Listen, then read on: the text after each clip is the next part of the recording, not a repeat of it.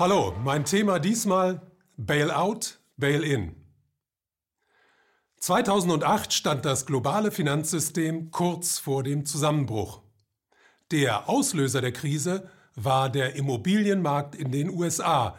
Ihre tiefere Ursache aber lag in einer Entwicklung, die in den 70er Jahren eingesetzt und die gesamte Welt erfasst hatte. Damals hatten Regierungen in aller Welt begonnen, das System zu deregulieren, also immer mehr die Finanzindustrie einengende Regelungen abzuschaffen.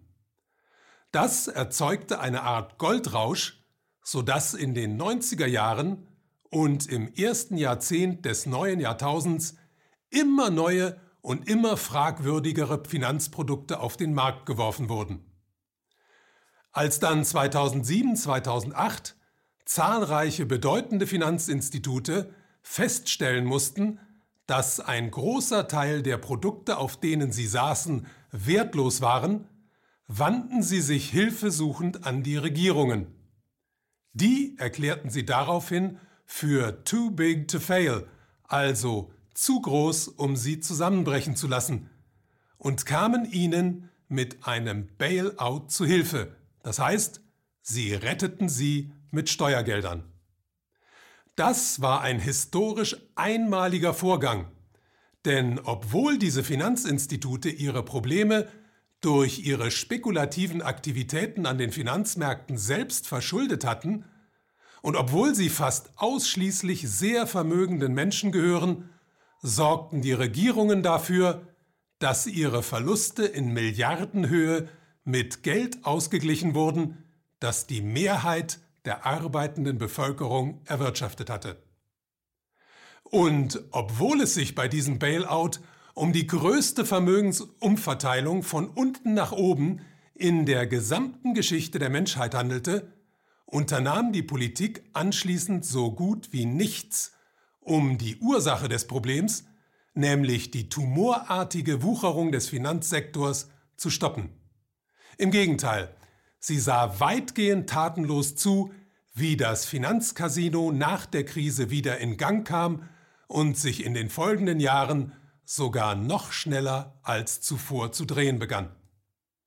Damit aber war klar, dass es nur eine Frage der Zeit war, bis es zu weiteren und möglicherweise noch größeren Zusammenbrüchen kommen würde. Die aber würden die Regierungen vor zwei riesige Probleme stellen. Zum einen würden sie viele Staaten finanziell in große Bedrängnis bringen, weil das erste Bailout bereits riesige Löcher in ihre Haushalte gerissen hatte.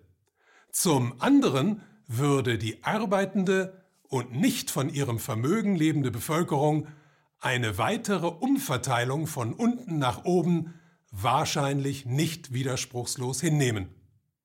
Was also tun? Die Antwort der Regierungen in aller Welt lautete einhellig, das Bailout beim nächsten Mal durch ein Bail-in ersetzen, also nicht mit Steuergeldern eingreifen, sondern zunächst die Teilhaber und Gläubiger der betroffenen Banken zur Kasse bitten, das heißt Aktionäre, Anleihebesitzer, Kontoinhaber und Sparer teilweise zu enteignen. Erwähnenswert ist dabei, dass es sich bei den Anleihen, dass bei den Anleihen zwischen vorrangigen und nachrangigen unterschieden wird. Vorrangige gehören meist institutionellen Anlegern und werden erst dann zum Bail-in herangezogen, wenn die nachrangigen, die meist Kleinanlegern gehören, ausgeschöpft sind. Zum ersten Mal wurde solch ein Bail-in 2013 auf Zypern durchgeführt. Und zwar ohne jegliche rechtliche Grundlage, denn die gilt in der EU erst seit 2016.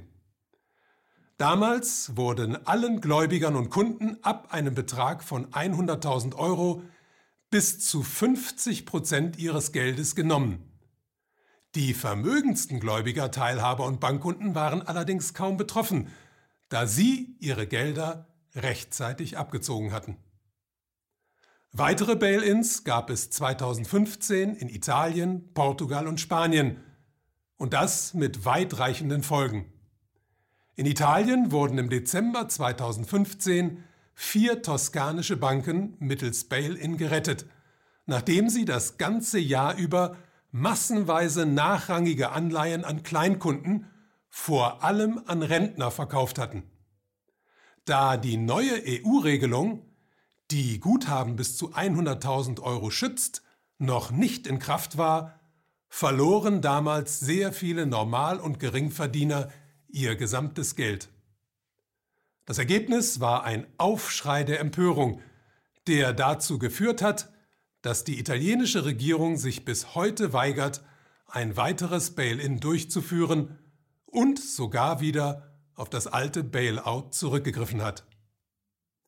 Die Entwicklung in Italien zeigt, das Bail-in ist politisch kaum durchzusetzen, weil es ein durchsichtiger Versuch ist, die durch finanzielle Spekulation entstandenen Schäden von denen, die sie verursacht haben, auf andere abzuwälzen. Hinzu kommt auch noch die Tatsache, dass im Fall einer Großbank wie zum Beispiel der Deutschen Bank ein Bail-in nicht einmal annähernd ausreichen würde, um die zur Rettung notwendigen Summen aufzubringen. Dass der Öffentlichkeit die Ersetzung des Bailout durch das Bail-in als eine Maßnahme zum Schutz der Steuerzahler präsentiert wird, ist reine Augenwischerei.